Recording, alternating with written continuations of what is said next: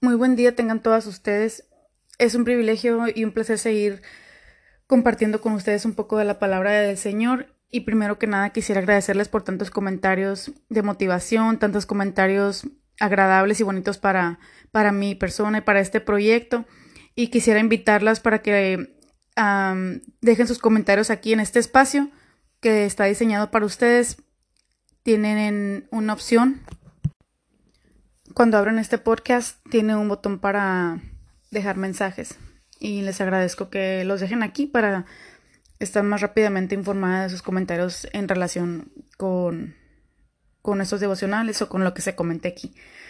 Vamos a empezar, vamos a, a orar a nuestro Dios. Te invito a que inclines tu rostro y te pongas en actitud de oración.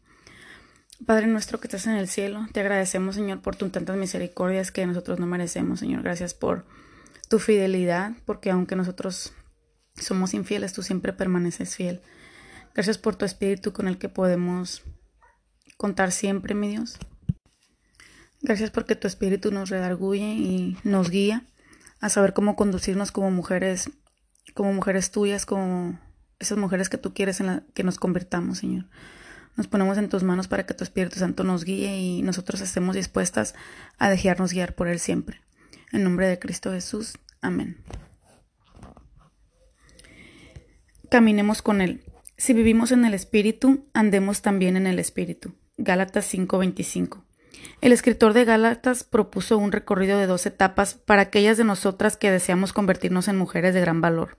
Sugirió primero que debemos vivir en el Espíritu. ¿Qué significa esto? ¿Es tu intención vivir en el Espíritu hoy?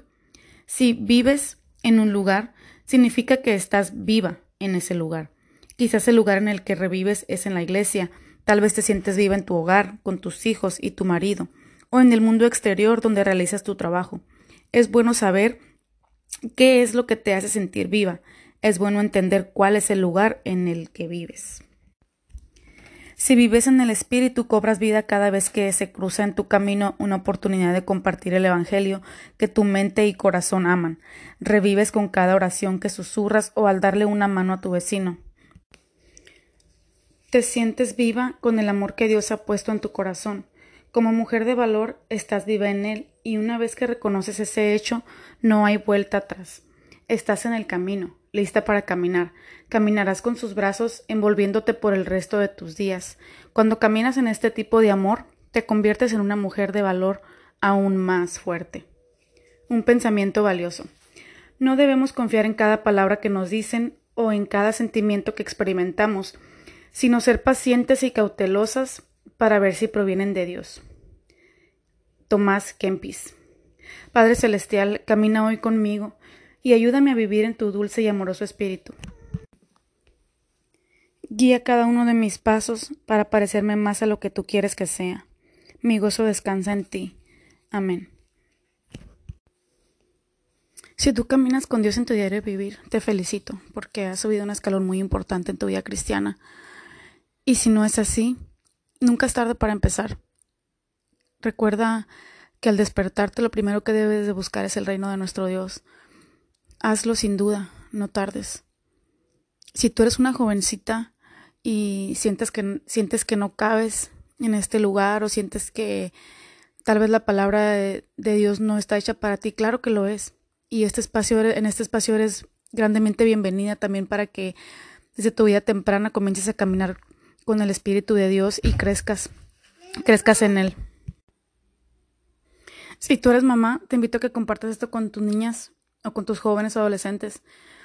Pero quiero enfatizar en las pequeñas porque es importante que empiecen desde su, vida temprana a caminar con el Señor.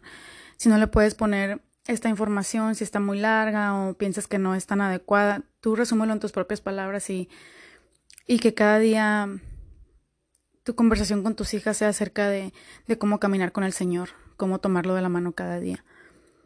Muchas gracias a todas por estar escuchando, muchas gracias por, por su valioso tiempo y espero que el Señor puedan implementar un, un poquito de eso en sus vidas.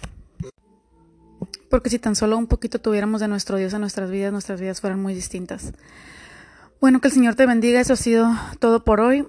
Que el Señor llene tu, tu vida grandemente de bendiciones y que en este día puedas aprender a caminar con Él si no lo has hecho anteriormente. No olvides dejar aquí tus comentarios y te espero mañana con el devocional número 2.